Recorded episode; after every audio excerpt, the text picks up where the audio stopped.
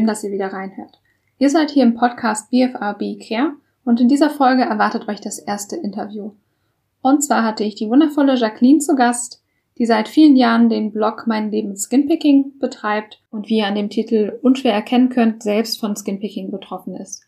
Wir sprechen in der Folge über Jacquelines Alltag mit Skinpicking, über ihre Auslöser beispielsweise, über ihre Bewältigungsstrategien und auch ihren Weg, den sie bisher schon gegangen ist. Und wir sprechen auch darüber, wie Jacqueline mit dem Thema Scham umgeht und wie sie Schritt für Schritt sich mehr in die Öffentlichkeit gewagt hat und so ihren eigenen, besseren Umgang mit dem Thema gefunden hat. Und jetzt wünsche ich euch viel Spaß mit dem Interview.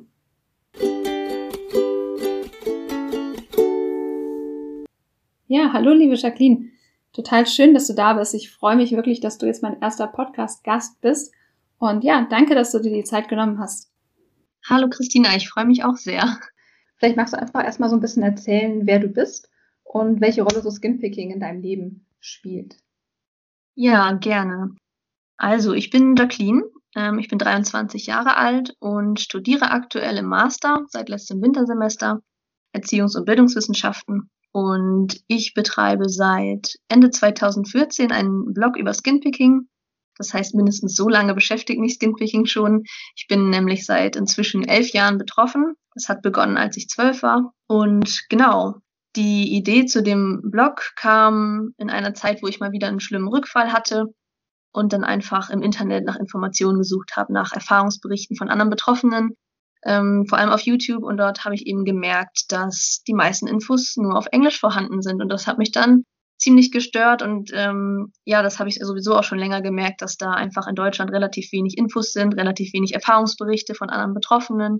Und dann habe ich gedacht, was kann ich denn vielleicht tun, um daran etwas zu ändern? Und so kam das Ganze ins Rollen. Genau, ja, ich hatte vorhin auch extra nochmal nachgeschaut und finde das wirklich faszinierend oder total krass, dass es schon seit 2014 deinen Blog gibt. Mittlerweile seit sieben Jahren und in der Zeit hat sich ja auch schon viel getan zum Thema Skinpicking. Aber ich muss sagen, das ist wirklich, ähm, ich finde es total toll, dass du damals schon diesen Blog ins Leben gerufen hast. Das heißt, vor allem, ich denke gerade, wenn es irgendwie relativ wenig gibt an Infos, ist es nicht erstens nur total wichtig, das zu machen, sondern es erfordert auch echt Mut. Ja, das finde ich total beeindruckend, dass du das damals gemacht hast und dass du es auch immer noch machst. Deine persönliche Geschichte und deine persönlichen Erfahrungen da so, ja, davon zu berichten. Dankeschön, da stimme ich dir auf jeden Fall zu, dass es wichtig ist. Ähm, manchmal kann ich auch nicht ganz glauben, dass es schon so lange her ist, dass die Jahre so schnell vorbeigeflogen sind.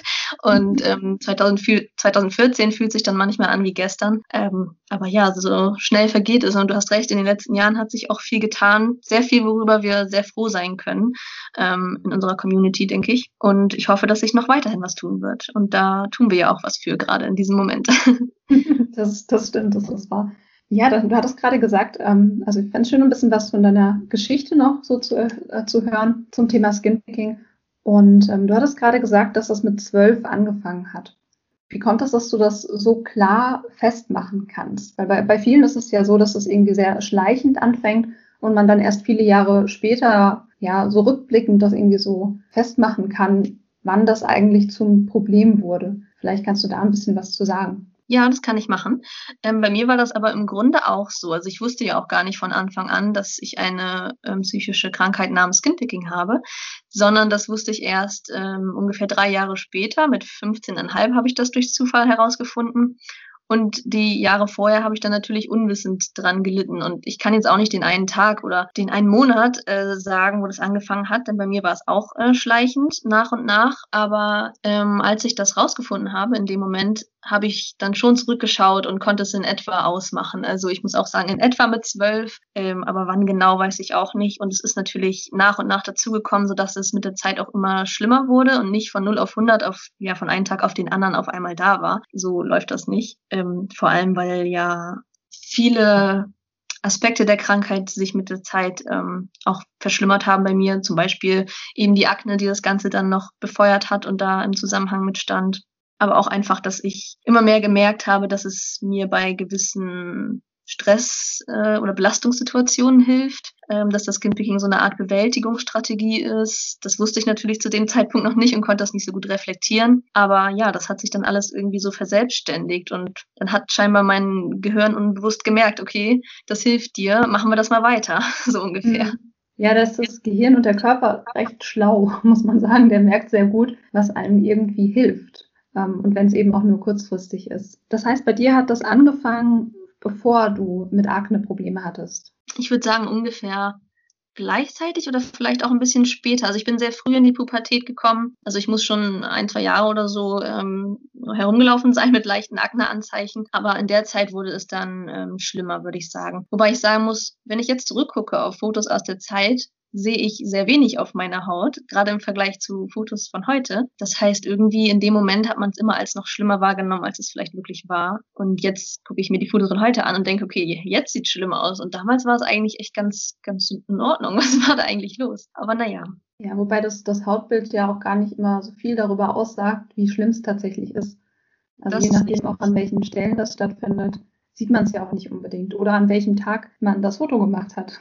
Das ist ja das extrem unterschiedlich von Tag zu Tag. Das spielt ja auch alles eine Rolle, das stimmt. Das kann ich natürlich auch nicht mehr nachvollziehen jetzt. Genau. Wie hast du denn davon erfahren? Dass es Skinpicking gibt oder dass die Sache einen Namen hat? Ich habe äh, wirklich durch Zufall draus. Also ich habe da wirklich durch Zufall von erfahren. Und zwar war ich jetzt gar nicht aus eigener Intention heraus auf der Suche nach Informationen oder habe mir gedacht, hm, das ist irgendwie nicht mehr ganz normal in Anführungszeichen oder gesund, sondern ich war in einem Forum unterwegs und habe da von einem Erfahrungsbericht sozusagen einer anderen Betroffenen gelesen. Und ich weiß gar nicht mehr, muss ich sagen, ob sie damals schon den Begriff genannt hat, also ob sie von Skinpicking oder Dermatillomanie gesprochen hat. Ich schätze eher nicht. Aber ich habe mich eben in ihren Beschreibungen wiedergefunden und habe plötzlich gemerkt, okay, wow, das, das scheint dich auch zu betreffen. Und dann weiß ich noch, dass ich an diesem Tag, ich glaube, die restlichen Stunden damit verbracht habe, im Internet Informationen zu ergoogeln und alles Mögliche aufzusaugen, was ich kann. Und dann war das erstmal ein ganz schöner Schockmoment, ein ganz schönes Gefühlschaos auch. So war das. Ja, das glaube ich. Das ist ja auch, das sieht man ja auch immer wieder in dem, in der Facebook-Gruppe Dermatillomanie zum Beispiel, dass es eigentlich irgendwie allen so geht. Also niemand wird eigentlich auf, wird auf den Begriff Dermatillomanie, Skinpicking aufmerksam gemacht von seinem Arzt oder Ärztin oder Therapeut, Therapeutin, sondern es ist eigentlich immer dieser Weg, dass irgendwie selbst gegoogelt wird, also das Verhalten und irgendwie stolpert man dann, man dann über den Begriff Skinpicking und dann landet man irgendwann in dieser Facebook-Gruppe. Dann kommt so die Erkenntnis, ich wollte sagen, dann kommt so die Erkenntnis, mhm. dass man äh, vielleicht auch von der Krankheit betroffen sein könnte und man reflektiert plötzlich viel mehr, was man eigentlich so vielleicht die vergangenen Jahre schon gemacht hat. Genau, und einerseits kommt damit irgendwie die Erleichterung, dass man eben nicht alleine ist damit. Und andererseits ist es natürlich schon auch ein Schock, wie du auch gerade gesagt hast, dieses, ja, diese Wahrnehmung, das ist eine Sache. So, das ist tatsächlich was, was, ähm, ja, was Störungswert hat, was Krankheitswert hat ist natürlich auch was, was man dann erstmal verdauen muss. Genau, so ging es mir auf jeden Fall auch. Gerade diese Erkenntnis, oh, oh, das ist eine Krankheit, das war für mich in dem Alter gar nicht so leicht, irgendwie damit umzugehen. Ähm, andererseits muss man natürlich sagen, wenn man den Namen erstmal kennt, dann kann man auch gezielt äh, auf die Suche nach Informationen gehen und gezielt merken, wie du schon sagtest, dass es da auch noch andere Betroffene gibt. Das kann man ja vorher gar nicht. Genau. Ja. Vorher ist man eigentlich komplett alleine damit. Und äh, oft dieser, ja, dieser falschen Einschätzung erlegen, dass das irgendwie nur eine schlechte Angewohnheit ist. Weil das ist ja auch das, was man von der Umwelt zurückgespiegelt bekommt. Und ich glaube, das, also das ist auch irgendwie ein bisschen Fluch und Segen an Skinpicking, dass einerseits können alle es ein Stück weit verstehen, weil das ja irgendwie so ein normales Verhalten ist und irgendwie jeder sagt ja mal irgendwie, oh, ich kann es nicht lassen, einen Mückenstich aufzukratzen oder einen Pickel wegzumachen oder so. Das ist, ist ja was, was vielen so geht. Ja, einerseits können sie irgendwie das Verhalten so ein bisschen verstehen, aber das Ausmaß eben nicht. Und ja, das, das finde ich wirklich das, das Schwierige auch bei Skinpicking, dass da so ein bisschen Verständnis dafür ist, also für das Verhalten an sich, aber nicht Verständnis für das Ausmaß und für dieses nicht aufhören können. Das finde ich eine ganz schwierige Angelegenheit.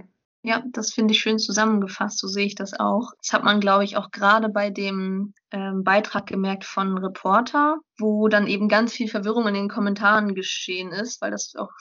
Ja, einfach nicht so gut ähm, dargestellt wurde, meiner Meinung nach, wo denn so die Abgrenzung ist zwischen schlechter Angewohnheit und Krankheit. Da gab es dann, mm, so habe ich zumindest den Eindruck gehabt, viele Missverständnisse und ja, plötzlich wurden so wirklich eigentlich nur schlechte Angewohnheiten so in dieses Krankheitsbild gerückt. Und ja, das ist dann schwierig, weil dadurch natürlich auch dieses Problem auftaucht, dass es nicht ganz ernst genommen wird, weil viele dann sagen, ja, ich kenne das ja auch und ach, dann lasse ich es halt und irgendwie so. Aber so ist es halt nicht, wie du sagst, das Ausmaß des Leidens wird dann nicht erkannt, weil derjenige oder diejenige, die dann vielleicht sagt, ich kenne das auch als blöde Angewohnheit, das eben nicht hat. Genau, also dieses Ausmaß einfach und dieser Leidensdruck, der dahinter steht, wird halt einfach nicht ernst genommen, weil ja auch gerade dieses, ich hatte gerade gesagt, dass dieses Problem das nicht aufhören zu können, dass das nicht verstanden wird. Aber das stimmt eigentlich gar nicht, weil dieses es nicht lassen können, an einem Mückenstich zu kratzen, das ist tatsächlich ja auch was, was viele, die nicht unter Skinpicking leiden, auch kennen. Aber einfach dieser Leidensdruck, der dahinter steht, der wird einfach gar nicht klar. Oder es ist schwer, den zu verdeutlichen. Ja, es ist eine schwierige Angelegenheit. Und ich glaube auch gerade diese Abgrenzung von, was ist denn noch normal, in Anführungszeichen, ich finde dieses Wort normal immer sowieso schwierig. Ähm, was ist normal oder was ist jetzt wirklich pathologisch? Das ist da super schwer. Und ähm, ich weiß noch genau, dass ich damals meine Masterarbeit darüber geschrieben habe. Ähm, da war gerade die Diagnose rausgekommen. Also da war Skinpicking bzw. Dermatillomanie gerade ins DSM-5, also dieses Diagnosemanual für psychische Erkrankungen aufgenommen worden. Und da hatte ich auch einen Artikel, ich weiß gar nicht mehr, wo der erschienen war, irgendwo in der, ich sag mal so in der bunten Presse, irgendwie so einem Magazin oder in irgendeiner Zeitung, wo die Überschrift war, sowas wie das Kratzen jetzt zur Krankheit gemacht wird.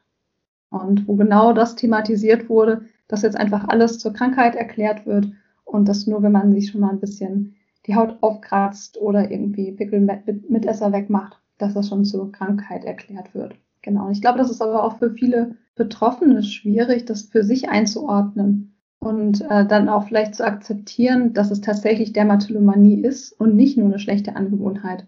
Weil wenn es nur eine schlechte Angewohnheit ist, dann hätte man das ja theoretisch selbst, also dann müsste man das theoretisch selbst unter, die, unter Kontrolle haben. Insofern ist das irgendwie eine, ja, eine sehr schwierige Gratwanderung, denke ich. Ja, da kann ich dir auf jeden Fall nur zustimmen. Genau. Ja, vielleicht einfach mal jetzt noch, ähm, du hast vorhin schon gesagt, dass du dann so ein bisschen erkannt hast, in welchen Situationen oder in welchem Kontext du das, das Skinpicking in Anführungszeichen benutzt, also in welchem Kontext sich das zeigt nämlich wie so als Bewältigungsmechanismen. Vielleicht kannst du noch ein bisschen dazu erzählen, ja, wie sich das so weiterentwickelt hat, wie du ja, mehr darüber gelernt hast, über dein Verhalten und angefangen hast, es besser zu verstehen. Schwierige Frage. Ähm, das muss ich nämlich ein bisschen rekonstruieren. Natürlich lief einiges auch über meinen Blog und über meine eigenen Posts, die ich geschrieben habe, dass ich dadurch, dass ich eben meine Gedanken und Gefühle versucht habe, in Worte zu fassen, schon eine Art Reflexionsprozess in Gang gekommen ist. Und weil ich das eben schon seit so vielen Jahren mache und mittlerweile, ich glaube, fast 500 Posts verfasst habe, ist dann natürlich einiges zusammengekommen und ich konnte auch die Gelegenheit nutzen, immer mal wieder so zurückzuschauen. Was habe ich denn vor einem Jahr oder vor zwei Jahren oder so geschrieben? Wie ging es mir da? Und wie bin ich da mit dem Skinpicking umgegangen? Also das einerseits, aber ich habe eben auch weiterhin versucht, nicht nur direkt nach dem Moment, wo ich es herausgefunden habe, dass das eine Krankheit ist, sondern weiterhin alle Infos irgendwie reinzukriegen, an die ich rangekommen bin, habe mir immer YouTube-Videos angeschaut, Artikel durchgelesen oder eben versucht, mich anderweitig damit auseinanderzusetzen, dann kam ja sogar noch die Öffentlichkeitsarbeit irgendwie dazu, wo ich dann ähm, zum Beispiel im Fernsehen oder bei Online-Artikeln über meine Krankheit sprechen durfte und dann auch mit anderen Menschen, die auch an der Krankheit leiden oder sich dafür einsetzen, in Kontakt getreten bin, wie zum Beispiel mit Ingrid Bäumer oder mit dir oder mit anderen Menschen, die sich da einsetzen. Und dann habe ich bisher auch schon ein, zwei Bücher dazu gelesen, leider noch nicht ähm, so viele, wie ich gern würde. da hindert mich meine Zeit ein bisschen dran. Aber das war auch nochmal hilfreich, da zu, zu lesen und sich wirklich mit solchen Strategien auseinanderzusetzen, wie du sie in deinem Podcast auch schon vorgestellt hast, sich zu überlegen, wann, wo, wie, unter welchen Umständen findet das eigentlich statt bei mir. Und das habe ich dann alles mal durchgespielt, alles auch in einem kleinen Büchlein festgehalten. Und deswegen weiß ich über die Sachen an sich Bescheid genau, so kam das dann alles nach und nach. Das fällt mir so auf die Schnelle ein. Mhm. Ja, ich glaube, wichtig daran ist, dass das alles Schritt für Schritt ist. Also es sind viele Schritte, also vielleicht jetzt auch für die Betroffenen, die gerade zuhören, das ist auf jeden Fall ein Weg. Und das ist nichts, was über Nacht auch passiert. Auch dein, dein Mut, dich damit so in der Öffentlichkeit auseinanderzusetzen, ist auch nichts, was, ähm, ja, was jeder machen muss oder was jeder ja, von Anfang an irgendwie ähm, direkt kann. Ganz genau. genau. Ja, also da stimme ich dir auf jeden Fall zu. Das ist auf jeden Fall ein Weg. Und das war es auch bei mir. Also vielleicht wirkt das manchmal nicht so auf den ersten Blick, aber das war auch bei mir ein Weg. Es hat total viel Überwindung gekostet, das erste Foto von mir äh, auf meinen Blog zu stellen, mhm. von meiner Haut, von meinem Gesicht. Das hat alles immer wieder Überwindung gekostet am Anfang, bis es dann leichter und leichter wurde und ich auch andere Schritte in meinem Leben in Angriff genommen habe. Also ich weiß nicht mehr, wann das war, aber da habe ich meinen Blog schon ein, zwei, drei Jahre geführt, bin ich dann auch das erste Mal nach Jahren ungeschminkt in die Schule gegangen und habe solche Schritte für mich vorgenommen und da auch Step für Step dann eben Fortschritte gemacht und meine Einstellung zu mir selbst und der Krankheit hat sich auch erst mit der Zeit verändert. Also ich war nicht schon immer irgendwie mutig oder selbstbewusst, das war nicht schon immer der Fall und gerade deshalb kann ich aber auch sagen, bin ich so, wie ich heute bin. Und deswegen kann ich sagen, es ist möglich, aus einer Position, wo man die Krankheit noch nicht so richtig mit sich vereinbaren kann, noch nicht so richtig akzeptieren kann, zu einer Position zu kommen, wo man das versucht und wo man jeden Tag versucht, sich selbst zu lieben und zu verzeihen, trotz dessen, auch wenn man sich vorher vielleicht jahrelang dafür gehasst hat. Das geht, aber es ist natürlich anstrengend und auch individuell wie du schon gesagt hast, nicht jeder muss damit in die Öffentlichkeit gehen können, um Gottes Willen. Aber gerade weil ich weiß, dass das so schambesetzt ist, habe ich mir immer gedacht, für mich ist es kein Problem, damit in die Öffentlichkeit zu gehen. Dann möchte ich das tun für alle die, die es nicht können, um da eben ja mehr Aufmerksamkeit um die Krankheit zu bekommen.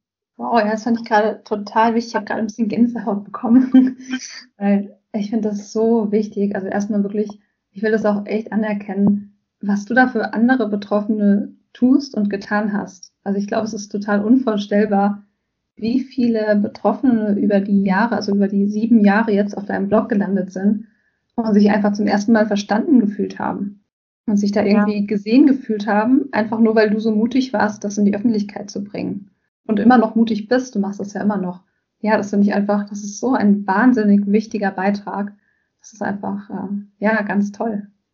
Dankeschön. Also da habe ich auch selbst ein Kloß im Hals, aber ähm, das ist ganz, ganz lieb, dass du mir das Feedback gibst und das bekomme ich teilweise auch von Betroffenen. Also ich habe ja eine Mail eingerichtet ähm, für meinen Blog, wo man sich melden kann. Das wird relativ wenig benutzt und auch immer weniger, aber hin und wieder kommt dann doch mal eine Mail rein, die dann eben sowas ähnliches zurückmeldet wie du gerade und das freut mich dann immer sehr und dann weiß ich, warum ich das mache. Auch wenn es manchmal wenig Rückmeldung gibt, habe ich mir immer schon gedacht, ich mache weiter. Irgendwo da draußen wird es bestimmt jemanden geben, der das liest und dem es hoffentlich hilft. Und das ist auch mein Ansporn dafür, so ehrlich zu sein. Auch wenn ich manchmal denke, hey, ich möchte mich jetzt nicht so schwach, sag ich mal, zeigen oder ich möchte meine Haut vielleicht nicht so zeigen, dann mache ich es trotzdem, weil es da draußen anderen hilft und ich mir auch immer gedacht habe, ich hätte auch gern irgendwie so eine Quelle gehabt, wo ich gesehen hätte, dass das normal ist und in Ordnung ist und dass es anderen so geht. Ja. Genau, das ist ein wahnsinnig wichtiger Schritt.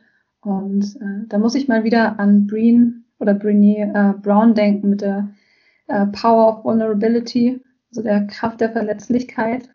Und das ist ja letzten Endes genau das, ja, sich selbst verletzlich zu zeigen und damit anderen, ja, anderen auch eine, auch Sicherheit zu bieten. Dadurch, da, damit, dass sie nicht alleine sind.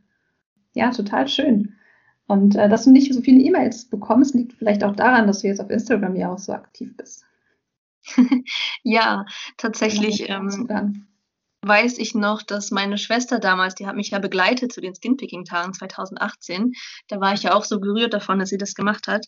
Und da hat sie schon zu mir gesagt, ich soll mir doch ein Instagram erstellen. Das ähm, wird dann der Reichweite helfen oder einfach noch mehr Menschen erreichen. Und ich habe mich immer dagegen gewehrt irgendwie, weil ich auch privat bisher nicht viel von der Plattform gehalten habe oder von dem, was da größtenteils halt los ist mit den falschen Idealen und weiß ich nicht, einfach dieser Perfektion, die da herrscht. Aber dann habe ich jetzt mich doch überreden lassen nach dem Video bei Auf Klo auf YouTube, weil so viele nochmal gesagt haben, Jacqueline, mach dir jetzt Instagram. Und dann habe ich gesagt, okay, ich versuch's.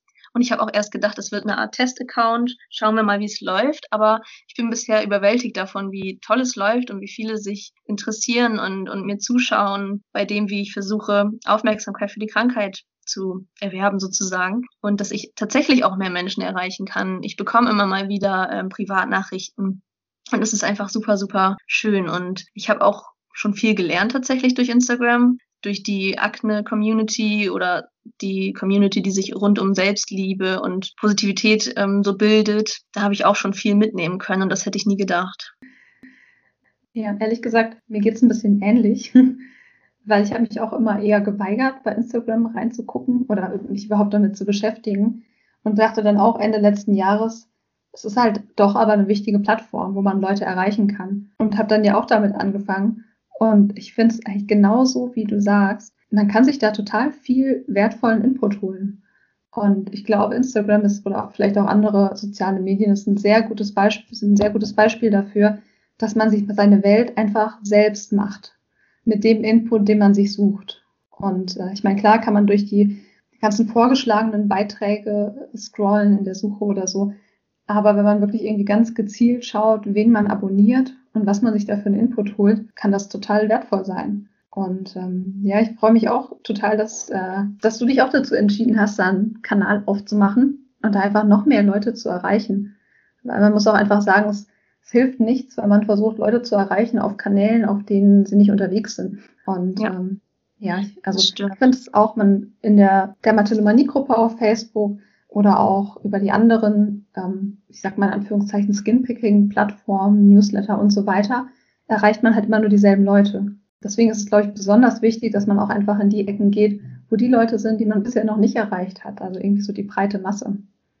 Ja, da hast du nochmal einen wichtigen Punkt, das stimmt. Und deswegen war ich vor allem auch so dankbar, als die von Funk, also von Auf Klo, auf mich zugekommen sind weil ich den Kanal tatsächlich auch schon länger kannte und vor ein paar Jahren hat mal irgendwer zu mir gesagt, wie cool wär's denn, wenn du denn mal bei auf Klo wärst. Und da habe ich noch gedacht, nee, das mache ich niemals, weil ähm, es für mich immer ein Unterschied war, ob ich jetzt auf meinem Blog darüber spreche oder irgendwie in einem Fernsehbeitrag oder einen Online-Artikel, weil ich da kein direktes Feedback sozusagen bekommen kann, also vor allem bei TV-Beiträgen oder Online-Artikeln. Und bei YouTube habe ich direkt gedacht, hm, das ist irgendwie nochmal was ganz anderes. Da können Leute irgendwie plötzlich darüber stolpern, die damit eigentlich gar nichts am Hut haben und vielleicht auch gar nicht am Hut haben wollen, die dann nicht so die Sensibilität besitzen ähm, oder sich einfach mit psychischen Erkrankungen nicht so gut auskennen, noch Vorurteile haben. Da hatte ich immer ein bisschen nicht Angst, aber Respekt vor. Und ähm, ja, dann war ich mir lange unsicher, aber dann kamen sie auf mich zu und ich habe erkannt, es ist eine gute Chance, das auf eine andere Plattform zu bringen und vielleicht doch genau die Menschen zu erreichen, die noch nichts davon wissen, die sich nicht von selbst drum kümmern würden, die ja dann plötzlich darüber stolpern und merken, hey, es beschäftigt mich vielleicht auch irgendwie. Und dann war ich so dankbar und habe denen auch gesagt, hey, es ist richtig cool, dass ihr unserer Krankheit eine Stimme gebt und deswegen würde ich auch immer weiter solche Sachen machen, auch wenn sie mich vielleicht immer noch Überwindung kosten. Aber ich hoffe dann, dass es da draußen irgendwie hilft. Das war auch das Argument von meinem Freund immer. Er hat dann gesagt, mach das, wenn da draußen auch nur einer ist, der es sieht, dann hat es schon seinen Zweck erfüllt und damit hat er auf jeden Fall recht. Ja, auf jeden Fall. Das ist auch so, das ist ja so ein Schneeballeffekt. Also wenn man nur eine Person erreicht, dann, ich meine, die hat auch wieder ein Umfeld, das sie dann darüber informieren kann. Und so trägt sich das ja immer weiter. Und ich glaube, das unterschätzt man manchmal, was es bewirken kann, wenn man es einer Person nur erzählt.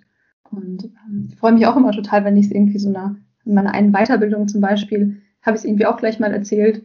Und dann war es halt einfach gleich mal irgendwie 35 Leute auf einmal. Und dann habe ich gedacht, oh, krass, jetzt 35 Leute mehr wieder erreicht, die vorher noch nichts davon gehört hatten. Ja, ich glaube, man unterschätzt es ein bisschen, was für einen Impact es hat. Ah, ich kann es total verstehen, dass du da so einen Respekt vor hattest, dich da nochmal in einer anderen, auf einer anderen Plattform in die Öffentlichkeit zu wagen. Weil das hat man dann ja wirklich nicht mehr so unter Kontrolle. Ich meine, bei deinem Blog, da können auch Leute Kommentare hinterlassen, glaube ich, oder auch E-Mails schreiben. Aber klar, so eine Plattform wie YouTube oder ja, woanders in den sozialen Netzwerken ist es natürlich nochmal eine ganz andere Hausnummer. Und äh, es geht ja auch nicht immer nur freundlich zu in den äh, sozialen Netzwerken. Genau, deswegen kann ich das gut verstehen. Aber umso schöner, dass du es trotzdem gemacht hast und da auch ja, dich auf deiner, aus deiner Komfortzone sozusagen rausbewegt hast und irgendwie so mutig warst, so wieder mutig warst für die anderen Betroffenen. Ja, danke schön. Das empfinde ich auf jeden Fall auch so. Also rückblickend war das total die richtige Entscheidung. genau, das weiß man halt leider immer erst hinterher bei solchen Sachen.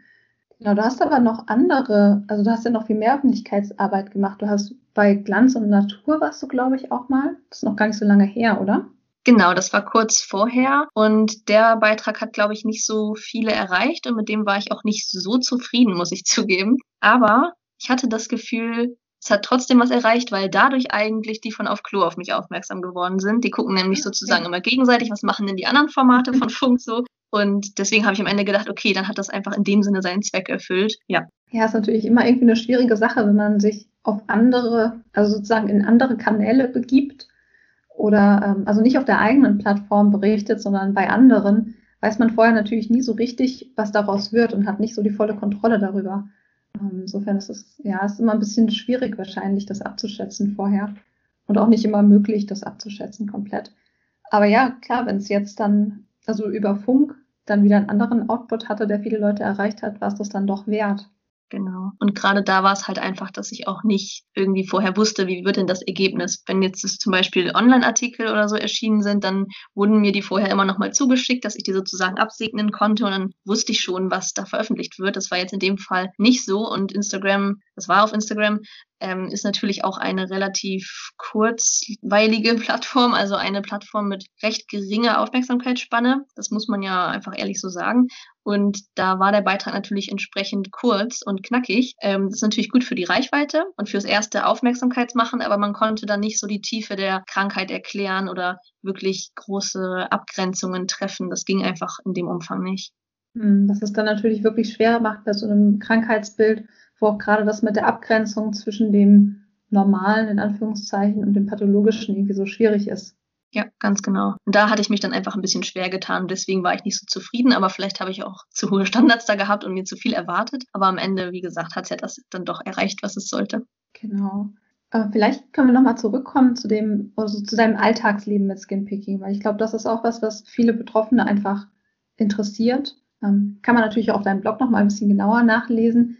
Aber vielleicht magst du einfach mal so ein bisschen berichten, wie Skinpicking dich jetzt im Moment so im Alltag begleitet noch. Ja, gerne. Man kann das zwar nachlesen, aber es ist recht chaotisch und unübersichtlich auf meinem Blog, deswegen erzähle ich gern auch hier. Ja, es begleitet mich schon tagtäglich, seit Jahren eigentlich, tagtäglich. Und das beginnt eigentlich morgens und endet wirklich abends, wenn ich zu Bett gehe. Morgens und abends sind auch meine größten Risikosituationen, gerade bei der Morgen- und Abendroutine aber auch über den Tag hinweg. Das kommt natürlich immer darauf an, wie sich der Tag selbst gestaltet und wie mein Stresslevel so ist. Aber mein Stresslevel ist eigentlich seit gut einem Jahr ziemlich hoch und zwar dauerhaft hoch. Das liegt einerseits an Corona, andererseits daran, dass ich erst meine Bachelorarbeit geschrieben habe und dann direkt in den Master übergegangen bin, ohne Pause auch. Und ja, dann kommt einfach irgendwie so alles zusammen und ein erhöhtes Stresslevel hat bei mir dann auch Auswirkungen auf mein Skinpicking-Verhalten. Dass es dann einfach mehr wird. Und wie ich schon angedeutet habe, so ein bisschen ist Skinpicking für mich äh, als Großteil auch so eine Emotionsbewältigungsstrategie. Da hattest du ja, glaube ich, auch schon ein bisschen drüber gesprochen in deinem. Podcast. Und das tatsächlich nicht nur auf negative Emotionen bezogen, sondern auch auf neutrale oder positive Emotionen. Also eigentlich kann alles irgendwie, was mich sozusagen emotional beschäftigt, dazu führen, dass ich am Ende vor dem Spiegel lande. Und ja, Stress, Emotionen, so ein bisschen auch natürlich Routine und dieses Gelernte einfach. Also Abendroutine zum Beispiel, da ist es einfach immer der gleiche Ablauf und irgendwie gehört das quasi dazu, so blöd es klingt. Oder ich habe auch schon oft erlebt, noch vor Corona, wenn ich nach Hause komme, dass es irgendwie dazugehört, zu Hause anzukommen. Auch total blöd eigentlich, aber so entwickeln sich einfach diese bestimmten Verhaltensketten, die es da bei mir auf jeden Fall gibt.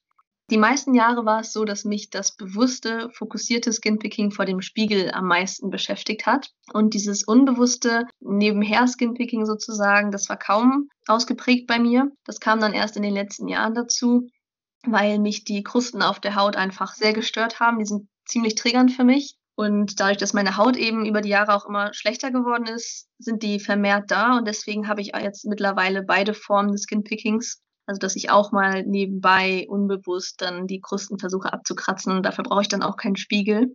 Das heißt, ich kenne schon sehr stark diese Trance-Zustände vor dem Spiegel, die teilweise auch stundenlang sein können. Aber ich kenne es auch ohne Spiegel, einfach nur irgendwie mit gutem Tageslicht an Körperbereiche zu gehen, für die ich keinen Spiegel brauche. Also Dekolleté, Arme, Beine, sowas das kenne ich irgendwie alles. Ich habe manchmal das Gefühl, die ganze Bandbreite ist irgendwie bei mir da. Es kommt so ein bisschen drauf an. Am meisten betroffen ist auf jeden Fall das Gesicht und das Dekolleté. Eigentlich auch dauerhaft. Ähm, angefangen hat es früher witzigerweise mit Schultern und Oberarmen. Das ist jetzt gar nicht mehr wirklich da. Und phasenweise habe ich es aber auch an den Beinen. Das ist dann meistens im Sommer. Das sind so die Stellen, die mich betreffen und Risikosituationen, wie gesagt, morgens und abends, manchmal aber auch über den Tag über. Und es hat viel, glaube ich, bei mir mit Emotionen zu tun. Viel Emotionen, Stress.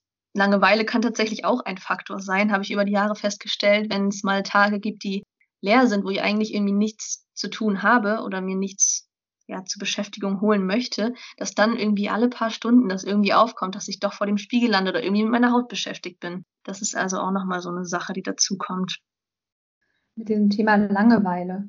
Ich glaube, irgendwo hatte ich auch schon mal was dazu gesagt oder geschrieben, ich bin gerade nicht sicher. Aber dieses, ähm, dass Skinpicking ja durchaus auch Funktionen erfüllt und eben nicht nur dieses, wie du sagst, zur Emotionsregulation und irgendwie so Stressabbau und Anspannung, sondern dass es tatsächlich eben auch eine Beschäftigung ist. Und eine Beschäftigung, bei der man sehr selbstfokussiert ist. Da braucht man nichts anderes zu und begibt sich so in so einen Zustand, wo man ja, sich einfach nur mit sich selbst beschäftigt und was für den Moment vielleicht eben auch entspannend ist. Sodass ja. es eben durchaus eine, in Anführungszeichen, Berechtigung hat, für, ja, als Beschäftigung zu dienen sozusagen. Auch wenn es dann natürlich hinterher wieder negative Konsequenzen hat. Ja, genau. So erlebe ich das auf jeden Fall auch, wie du es beschrieben hast. Und ähm, ich wollte noch was dazu sagen, dass du vorhin meintest, dass es irgendwie blöd ist, dieses nach Hause kommen, also dass es nach dem nach Hause kommen passiert.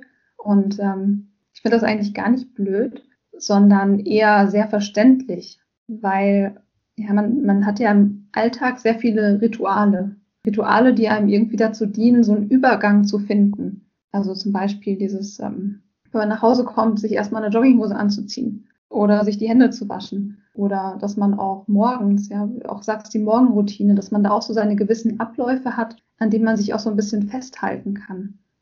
Und ich glaube, dass bei Skinpicking, aber auch bei Trichotillomanie es häufig so ein Problem ist, so einen guten Übergang zu finden. Also gerade von sehr viel, ja, sehr viel unter Menschen sein oder auf der Arbeit sein, unterwegs sein und dann nach Hause kommen und versuchen zur Ruhe zu finden. Das sind, glaube ich, so Übergänge, die da sehr schwierig sind und wo Skinpicking, aber auch das Haare ausreißen so ein, ja, auch, auch ihre Funktion haben, um irgendwie in der Situation anzukommen.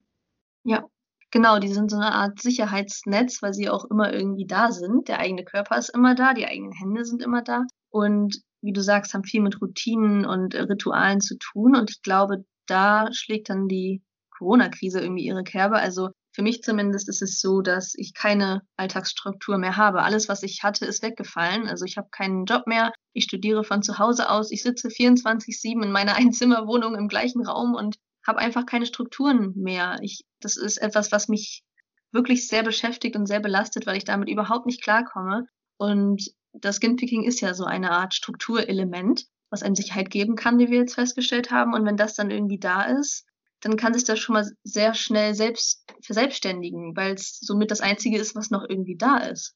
Ja, und zusätzlich eben in der Situation, die sehr von Anspannung geprägt ist. Also es kommt natürlich auch sehr darauf an, wie sehr man sich damit beschäftigt, aber ich denke, auch gerade in der Anfangszeit oder immer wieder, immer wieder so Phasen, wenn die Regeln geändert werden, wenn die Situationen sich verändern oder wenn man nicht weiß, wie die Feiertage laufen.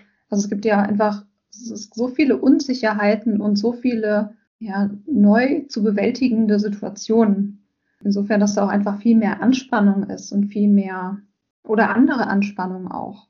Ähm, insofern, dass es auch einfach mehr Situationen gibt, die man bewältigen muss oder schwierige Situationen oder insgesamt mehr, ja, wie ich gesagt habe, Unsicherheit und Anspannung, die dann eben natürlich auch als Trigger für Skinpicking wieder dienen können. Ja, und kleine Ergänzung, es ist tatsächlich für mich und vielleicht auch für einige andere so, dass es so eine Art Flucht aus der Realität ist. Also das ist besonders dann, wenn man so diesen Trancezustand erlebt, für mich so, dass das ein Moment ist, wo ich mal kurz irgendwie, mein Kopf irgendwie nicht funktioniert. Also nicht nur, dass man kein Zeitgefühl mehr hat, sondern man flüchtet irgendwie in so eine andere Welt, in der man die Sorgen, Probleme, was auch immer gerade in der Welt so los ist, nicht merkt, nicht drüber nachdenkt. Und ja, so eine Art kurz mal Pause drücken. Und mhm. so fühlt sich das für mich manchmal auch an. Ja, ich glaube, das ist auch für viele andere Betroffene tatsächlich so. Das ist das, was man so ähm, berichtet bekommt oder liest. Einfach dieser Moment von, ähm, auf der TLC-Konferenz am Wochenende auch gehört, äh, die nennen das immer Zoning Out. Also irgendwie so abzudriften, auch mit der Aufmerksamkeit. Ja. Genau. Ähm, wie geht's dir denn mit, ähm, mit dem Thema Masken? Also ich will jetzt keine Maskendiskussion oder so anstoßen, sondern eher so die Frage, was die Masken mit deinem Skinpicking machen. Das hat ja irgendwie so Vor- und Nachteile, würde ich es mal nennen. Ja, richtig. Also ich habe tatsächlich noch nicht bemerkt, dass sich deswegen meine Haut so von allein verschlimmert. Das kennen ja auch einige, dass sich irgendwie Akne dadurch verschlimmert, dass sie viel Maske tragen. Das ist bei mir bisher noch nicht so gewesen. ich merke natürlich schon, dass es irgendwie ganz angenehm ist, manchmal sich zu denken, hey, jetzt kann irgendwie gerade mal keiner meine Haut sehen, auch wenn es mir sonst völlig egal war, ob im Supermarkt mich irgendjemand blöde anguckt oder so. Aber man versteckt sich so dahinter und hat so eine Art Schutz irgendwie da.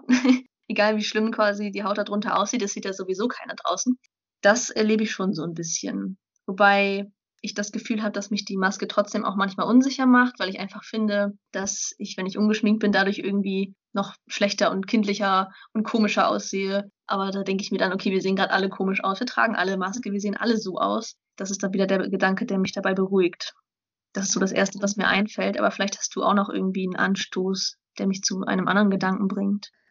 Das sind eigentlich genau die Dinge, über die ich auch selber schon nachgedacht habe, mich so gefragt habe. Weil einerseits ist es natürlich tatsächlich so, dass irgendwie so diese Feuchtigkeit auch unter der Maske vielleicht negativ sich auf die, die Haut auswirkt in diesem Bereich. Andererseits ist es natürlich auch so eine Möglichkeit, tatsächlich einen Teil vom Gesicht zu verstecken, der sonst total exposed ist, den man überhaupt gar nicht verstecken kann, außer mit Make-up eben. Richtig, ja, stimmt. Genau. genau, deswegen dachte ich, dass es vielleicht auch für manche Betroffene in manchen Momenten oder an manchen Tagen vielleicht auch ein bisschen hilfreich oder ein bisschen eine, eine Hilfe einfach. Aber ja, es ist irgendwie so. Ich finde es auch, was du gesagt hast, dieses sich unsicher fühlen mit der Maske, finde ich auch dieses, dass die Mimik auch fehlt. Also ich meine, das hat jetzt nichts mit Skinpicking zu tun, aber dieses, dass man gar nicht so richtig einschätzen kann, wie die Mimik des anderen ist. Oder auch, also die eigene Mimik geht ja auch verloren, über die man sonst ja ziemlich viel ausdrückt. Ja, genau. Ich hatte nämlich sonst das Gefühl, dass ich eigentlich so in klassischen Alltagssituationen mit Einkaufen oder anderen Dienstleistungssituationen viel dadurch mache, dass ich ähm, ein freundliches und höfliches Auftreten habe. Ähm, Gerade auch mit irgendwie meinem Lächeln oder so an der Kasse. Und das kann man jetzt gar nicht mehr so rüberbringen. Das geht alles über die Stimme, aber manchmal etwas schwierig tatsächlich. Ähm, vielleicht mal so die Frage, äh, was hat dir denn so auf deinem Weg geholfen oder was hilft dir jetzt konkret, um mit deinem Skinpicking umzugehen? Auch eine sehr schwierige Frage. Ich habe schon super viele Dinge ausprobiert und muss sagen, ganz oft fehlt es dann äh, doch am Ende an meiner eigenen Disziplin und Motivation, bestimmte Strategien oder Tools weiter zu verwenden. Aber so auf einer höher gedachten Ebene vielleicht. Also einerseits die Einstellung zu mir selbst, wie, wie sich die gestaltet. Da habe ich gemerkt, dass das einen großen Einfluss hat, wenn man zu sich selbst so positiv wie möglich eingestellt ist, versucht sich zu vergeben, gerade auch bei Rückfällen. Das ist natürlich eine schwierige Übung, die man vielleicht auch jedes Mal neu lernen muss. Aber es ist einfach wichtig, dass man sich selbst nicht noch mehr Vorwürfe macht oder sich runtermacht. Deswegen das auf jeden Fall. Ich habe auch gemerkt, dass mir darüber sprechen hilft. Ich meine, sonst hätte ich den Blog ja nicht. Das hilft mir persönlich auch. Ich nenne das manchmal so öffentliche Selbsttherapie. Das Schreiben hilft mir oder mit anderen Menschen drüber zu sprechen, mich auszutauschen, auch mit anderen Betroffenen, aber jetzt sei es auch mein Freund, mit dem ich mal drüber spreche. Das kommt natürlich nicht immer vor. Manchmal hat man einfach nicht das Bedürfnis danach. Aber wenn, dann habe ich gemerkt, es ist gut, drüber zu sprechen. Und mir persönlich tut es zum Beispiel auch gut, dass in meinem Umfeld alle davon wissen. Das ist auch wieder eine sehr individuelle Sache, ob man das möchte und oder nicht. Aber für mich ist es gut, dass alle davon wissen und dass sie mich unterstützen. Und wer nicht, ja, der soll mir halt fernbleiben. Mhm. Und an konkreten Strategien merke ich, dass momentan relativ wenig irgendwie greift, weil ich ähm, nicht so die Kraft und Motivation habe. Also ich habe einfach keine Reserven dafür übrig, sozusagen noch Kraft dafür aufzuwenden, aktiv gegen mein Skinpicking anzugehen. Es ist aber wirklich einfach der Situation geschuldet, der Weltsituation und meiner persönlichen Situation. Aber ansonsten habe ich als ziemlich effektiv erlebt, was man mit Licht machen kann. Also, dass ich zum Beispiel mein Badezimmerlicht gar nicht erst anmache, weil ich dann gar nicht erst irgendwie was sehe. Gerade genug Licht, dass man noch seiner Abendroutine vielleicht nachgehen kann oder so, aber nicht, dass man seine Haut genau erkennt. Das ist bei mir recht effektiv gewesen. Und die beste Phase hatte ich ehrlicherweise kurz nachdem ich das Buch gelesen hatte. Das ist das von Annette Pasternak, ähm, das erste, äh, Skin Picking, A Freedom to Finally Stop als ich das gelesen hatte, hatte ich irgendwie so viel Motivation und habe mich so gut gefühlt und habe ganz viel auch der Strategien ausprobiert, wie zum Beispiel eben das alles zu erkennen, aufzuschreiben, ein Tagebuch zu führen darüber, das zu tracken.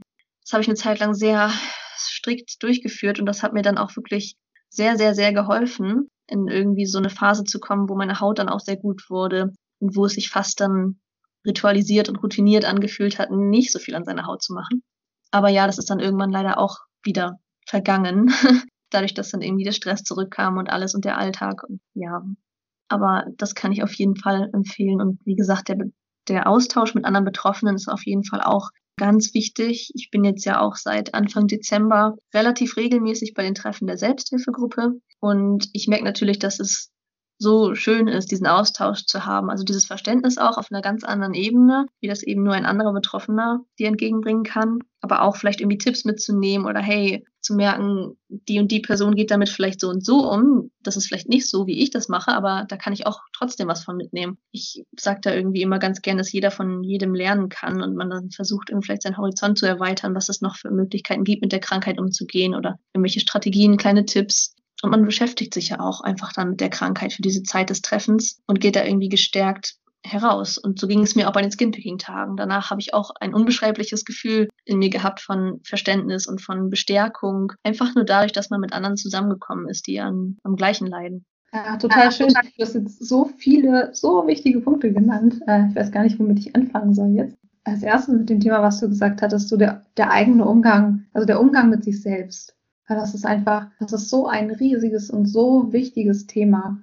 Und ich mir ist gerade letztens irgendwo, glaube auf Instagram, auch so ein ähm, Bild begegnet, wo dann drauf stand, um, ähm, if it doesn't work when you try harder, try softer.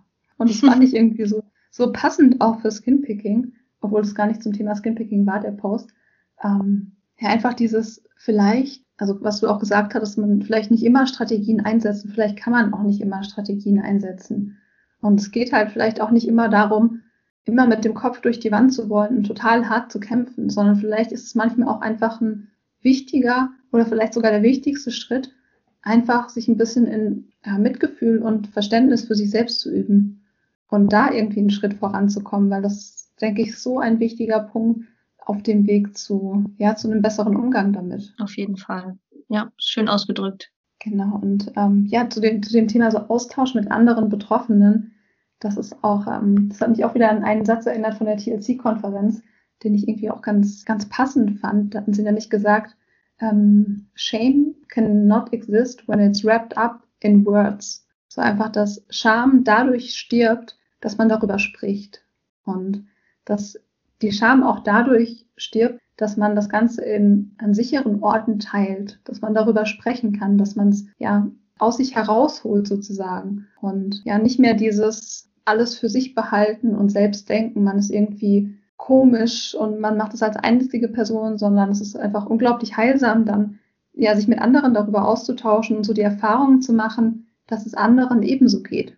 Ja, man befreit sich irgendwie so von diesen Päckchen, die man sonst streng gehütet heimlich mit sich herumträgt. Die kann man dann endlich mal irgendwie öffnen und, und die Sorgen irgendwo mal lassen und auch mal sagen, okay, ich beschäftige mich jetzt für die Zeit des Austauschs damit und danach erstmal Ruhe, solange bis es irgendwie von alleine mal wieder Thema wird. Aber dass man auf jeden Fall eine Zeit hat, wo man sich damit auseinandersetzt mit anderen, die das nachempfinden, wie es einem geht. Genau. Ja, ich muss gerade noch an einen Satz denken von Glennon Doyle. Das ist eine Autorin, die hat das Buch Ungezähmt geschrieben. Und äh, dazu hat sie auch mal gesagt, also sie hat irgendwie so gesagt wie, wenn ich mich für etwas schäme, dann weiß ich, dass ich zu irgendeinem Zeitpunkt darüber sprechen muss, sonst frisst es mich auf.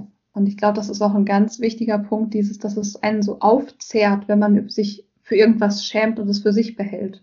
Und da sind wir dann auch wieder bei der Verletzlichkeit angekommen. Wenn man sich selbst dann öffnet und sich traut, sich verletzlich zu zeigen, also egal, ob es jetzt Skinpicking ist oder andere, was auch immer im Alltag äh, so vorkommt, wofür man sich vielleicht schämt, dann passiert es ja nicht so selten, dass andere Leute dann sagen, oh ehrlich, das geht mir auch so.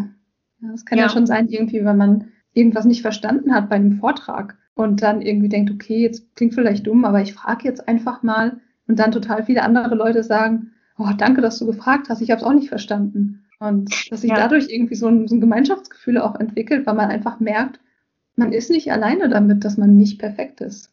Mhm. Für das Skinpicking war das für mich auch einer der Gründe, warum ich irgendwann aufgehört habe, damit mich zu verstecken. Also das war früher ja so eine Zeit lang, dass ich, habe ich vielleicht ein bisschen angedeutet schon, dass ich ähm, gar nicht zufrieden mit mir und der Krankheit war und mich halt wirklich mit allen Mitteln versteckt hatte, mit Schminke, mit Kleidung und allem. Und ich habe aber eigentlich irgendwann gemerkt, das macht mich gar nicht glücklich. Also das ist nicht das, was ich weitermachen möchte. Und dann habe ich ja Schritt für Schritt angefangen, zum Beispiel mich ungeschminkt zu zeigen oder mal weiter ausgeschnittene Kleidung zu tragen. Und das hat dann einen irgendwie bestärkt, darin zufriedener damit zu sein und da, da kein Problem mehr zu sehen und sich das zu trauen und auch nichts mehr darauf zu geben, was vielleicht irgendwer Fremdes auf der Straße oder irgendein Bekannter vielleicht denkt oder sagt oder wie er guckt. Ja. ja. Ganz, ganz wichtiger Punkt, dass man sich irgendwie einfach traut, ja, sich zu zeigen. Um es irgendwie ganz, ganz klar zu sagen, dass es darum geht, irgendwie so auch seinen Platz in der Welt zu beanspruchen und zu sagen, hier bin ich, es gibt keinen Grund, warum ich mich verstecken muss. Ja. Genau, vielleicht. Wir hatten da ja vorher schon mal ein bisschen drüber gesprochen, aber vielleicht kannst du noch mal so ein bisschen zusammenfassen,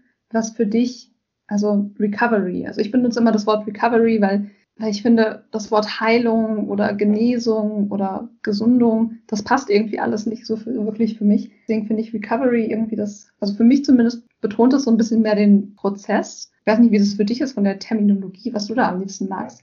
Aber vielleicht magst du einfach mal so ein bisschen erzählen, was für dich, also Recovery oder Heilung oder wie man es auch nennen will, bedeutet. Ja, das mache ich gern. Ich habe dafür, glaube ich, keinen bevorzugten Begriff, deswegen würde ich einfach auch bei Recovery bleiben ja, dadurch, dass das Kindpicking bei mir auch so viel mit der Emotionsbewältigung zu tun hat, habe ich das Gefühl ziemlich oft, dass mich das Skinpicking im Griff hat und unter Kontrolle hat, statt andersherum. Und deswegen wäre es für mich auf dem Weg von Recovery wichtig, dass ich das Gefühl erhalte, ich habe das Skinpicking im Griff und nicht andersherum. Ich möchte mich nicht mehr ausgeliefert fühlen, sondern ich möchte ein feines ähm, ja, Bewusstsein dafür haben und vorher erkennen, was mich vielleicht beschäftigt, so dass es nicht dazu kommt, dass das Skinpicking dafür da ist, diese Emotionen irgendwie nur oberflächlich scheinbar zu verarbeiten, sondern eigentlich nur wegzuschieben. Und dabei geht es irgendwie gar nicht um den Anspruch, die Krankheit komplett zu 100 Prozent in Perfektion oder wie auch immer man sagen möchte, loszuwerden. Ich glaube, das ist vielleicht gar nicht erreichbar, sondern es geht darum, ja, damit leben zu können. Also zu sagen, okay, es hat keinen Einfluss mehr auf meine Psyche, auf mein Sozialleben oder andere Teile meines Lebens, sondern ich kann damit leben und es ist in Ordnung so, dass man damit einfach klarkommt. Und ja, wie gesagt, ich glaube nicht, dass es realistisch und gut ist, sich als Ziel zu setzen, vor allem am Anfang des Weges. Ich möchte jetzt komplett sofort aufhören. Das funktioniert einfach nicht, weil, wie du auch schon mal behandelt hast, das einfach ein viel zu großes und unspezifisches Ziel ist das funktioniert nicht. Aber es wäre schön halt, wenn es irgendwann mal für mich so ein Hygieneverhalten wird, wie es bei anderen Menschen ist. So ein paar Minuten täglich und das war's. Das wäre für mich irgendwie ganz schön und natürlich auch in dem gleichen Zug ein gesundes Verhältnis zu mir und meiner Haut aufzubauen und zu bewahren und natürlich auch zu meinen Emotionen. Wie gesagt, es wäre schön, wenn Skinpicking nicht mehr im Zusammenhang mit Emotionsverarbeitung stehen würde. Aber da muss ich dann natürlich auch andere Strategien finden, andere Bewältigungsstrategien, die das Ganze ersetzen. Und ganz wichtig ist, glaube ich, auch, dass Heilung einfach ein Prozess und ein langer Weg ist. Das kann schon mal lange in Anspruch nehmen, Monate, Jahre. Und es kann währenddessen auch immer mal wieder Rückschritte geben. Darüber sollte man sich bewusst sein. Und ja, dann einfach weitermachen. Also sich nicht versuchen, davon runterziehen zu lassen. Und für mich persönlich gehört auf jeden Fall aber auch dazu, das ist jetzt sehr individuell, dass ich höchstwahrscheinlich irgendwann mal eine Therapie oder mehrere Therapien machen möchte, einfach um auch gewisse Traumata aufzuarbeiten, die vielleicht am Anfang des Ganzen stehen könnten, die im Zusammenhang mit den Ursachen stehen könnten, um da die möglichen Wurzeln der Krankheit anzugehen. Das steht für mich auf jeden Fall dann noch in Zukunft auf dem Plan. Mhm, danke fürs Teilen. Und das, das, das sind wieder so wichtige Punkte angesprochen, dass es einfach angeht, wirklich dieser, diesen Weg zu gehen. Und dass es einfach wirklich Schritt für Schritt ist und dass es eben, dass es viele kleine Schritte auch braucht. Ich finde es so wichtig, dass du das auch nochmal betonst, weil ja, ich, ich werde ja auch nicht müde, das immer wieder zu sagen, dieses, dass dieses ab morgen höre ich auf, das macht so viel Druck und das ist genau dieses hart mit sich selbst sein, was man als Betroffene mit Skinpicking überhaupt nicht braucht. Ja. Was einfach nur, ja, was einem das Leben noch viel schwerer macht. Und dass es eher auch damit umgeht, das irgendwie so konstant ein bisschen, ja, in Anführungszeichen zu managen oder im, im Blick zu behalten, ja, auch mit Rückschlägen umzugehen und sich trotzdem wieder aufzurappeln und zu schauen, okay, was kann ich denn für mich tun? Wie kann ich mich denn da noch besser unterstützen? Ja, also das am Morgen höre ich auf, habe ich nämlich auch selbst schon oft gedacht. Und ich glaube, ich habe es bestimmt auch ein paar Mal auf meinem Blog geschrieben. Ähm, und das heißt, oder das zeigt viel mehr, dass diese Erkenntnis über solche Sachen dann auch irgendwann mal später kommen kann. Ich habe das erst nach einiger Zeit gemerkt, dass das nicht der richtige Weg ist. So gern man es wollen würde, weil es kommt ja eigentlich, glaube ich, nur aus dem Wunsch heraus, dass man diese Krankheit überwinden möchte. Aber es geht halt leider nicht von heute auf morgen. Ja, ich denke, es ist auch ein total verständlicher Wunsch oder ein total verständlicher Vorsatz. Ich meine, wahrscheinlich ist es auch so, dass man dann vielleicht denkt, okay, es gibt auch Leute, die vom einen auf den anderen Tag mit dem Rauchen aufhören. Und wenn die das können, warum sollte das nicht auch mit Skinpicking gehen? So, also es ist ja schon irgendwie, es ist sehr verständlich, warum, warum es oder wie es zu diesem Vorsatz kommt. Aber es ist natürlich einfach, ja, sehr unrealistisch, auch gerade weil, weil dieses Verhalten ja irgendwie so ja, motorisch gebahnt ist. Also es ist ja so eingeübt. Der Körper, es hat sich so daran gewöhnt. Und wenn es dann gerade eben auch unbewusst vorkommt, ist es natürlich ja umso schwieriger, das zu kontrollieren. Und die Gefahr ist dann natürlich, dass man alles über den Haufen wirft, wenn es dann einmal wieder vorgekommen ist. Ich glaube auch, dass Perfektion da auch auf jeden Fall eine Rolle spielt. Das beschäftigt ja auch viele Skinpicker und mich auf jeden Fall auch. In dem Buch, was ich gelesen hatte, stand auch, dass Perfektion eigentlich so der Kern des Ganzen ist und Skinpicking nur ein Symptom sei. Und das fand ich, auch wenn ich dem jetzt vielleicht nicht komplett zustimmen würde, ähm, trotzdem sehr interessant, das mal so zu sehen. Ich kann mich da einfach sehr gut mit identifizieren. Ich bin ein sehr perfektionistischer Mensch und dieser Gedanke, ab morgen höre ich auf und dann ist es für immer weg, ist ja auch ziemlich perfektionistisch. Da ist was dran, ja. Okay. Ähm, vielleicht so zum Schluss die Frage, was würdest du denn gerne anderen Betroffenen sagen? So als eine Message. Boah, ich tue mich damit immer ganz schwierig, nur eine bestimmte Sache zu sagen. Oder, ähm, oder sagen wir mal drei. Die drei wichtigsten Messages. Das äh, fällt mir immer sehr schwer, das so runterzubrechen. Aber auf jeden Fall, was wir schon gesagt hatten, übt euch in Selbstvergebung, in Verzeihung. Dann denke ich als zweite Sache, steht zu euch und eurer Krankheit. Vielleicht auch im Gespräch mit anderen, wenn ihr euch das anvertraut. Das ist natürlich immer auch davon abhängig, wie gut man selbst Bescheid weiß. Das heißt, je besser ihr über die Krankheit Bescheid wisst, desto besser könnt ihr es auch anderen erklären und desto eher verstehen sie euch vielleicht auch. Deswegen auch immer Fragen zulassen von anderen vielleicht. Und als drittes, schwierig, hast du eine dritte Sache? um, das ist ja jetzt gemein. Muss ich selbst kurz überlegen. Ich glaube einfach, dran zu bleiben. Also sich selbst die Zeit zu geben, diesen Weg zu gehen. Mitgefühl mit sich selbst zu haben, nicht so hart mit sich selbst zu sein, sondern wirklich sich zu erlauben, dass nicht alles von jetzt auf gleich gehen muss, sondern wirklich sich zu erlauben, so diesen Weg zu gehen, einen Schritt nach dem anderen zu machen und auch einfach Geduld mit sich selbst zu haben auf diesem Weg. Ja, in die Richtung wäre ich tatsächlich auch gegangen, glaube ich, zu sagen, okay, gebt nicht auf, ähm, schaut vielleicht mal kurz zurück im Sinne von, was habe ich denn schon geschafft und dann wieder nach vorne gucken auf das, was man erreichen möchte. Ja, ich glaube, das ist auch ein ganz wichtiger Punkt, was du gerade noch gesagt hast, dieses hier auf den eigenen Weg zurückschauen.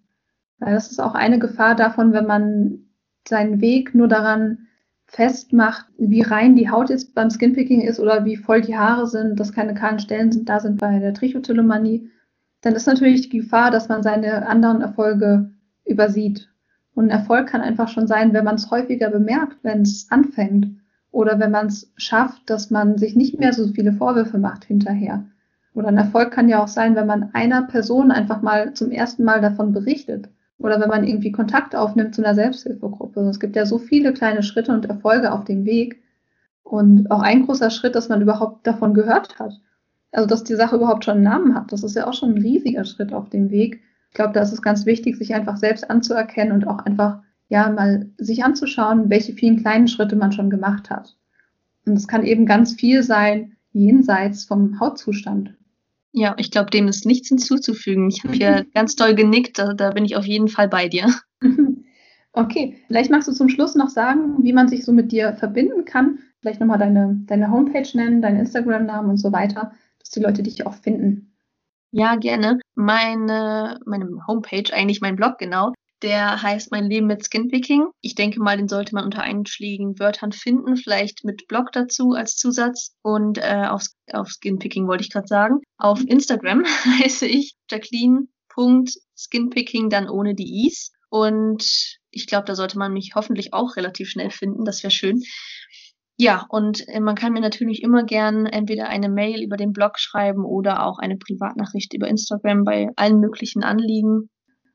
Kann ich ja. auf jeden Fall jedem nur raten, auf Instagram bei Jacqueline vorbeizugucken und äh, auch auf dem Blog vorbeizugucken. Da ist jede Menge zu lesen. Also ihr könnt euch vorstellen, Beiträge seit 2014. Da ist einiges los. ähm, ja, ansonsten würde ich mich jetzt einfach bei dir bedanken. Ich fand es total schön und wertvoll, dass du da warst, so auch als mein erster Gast. Äh, fand das ein richtig schönes Interview. Ich hoffe, den Hörern geht es genauso. Ich denke, da haben bestimmt viele richtig viel für sich mitnehmen können von dem, was du da erzählt hast. Und ja, danke, danke, danke dir.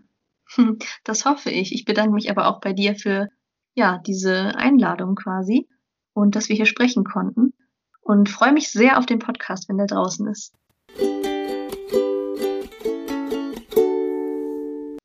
Ja, ihr Lieben, das war das Interview mit Jacqueline vom Blog Mein Leben mit Skinpicking.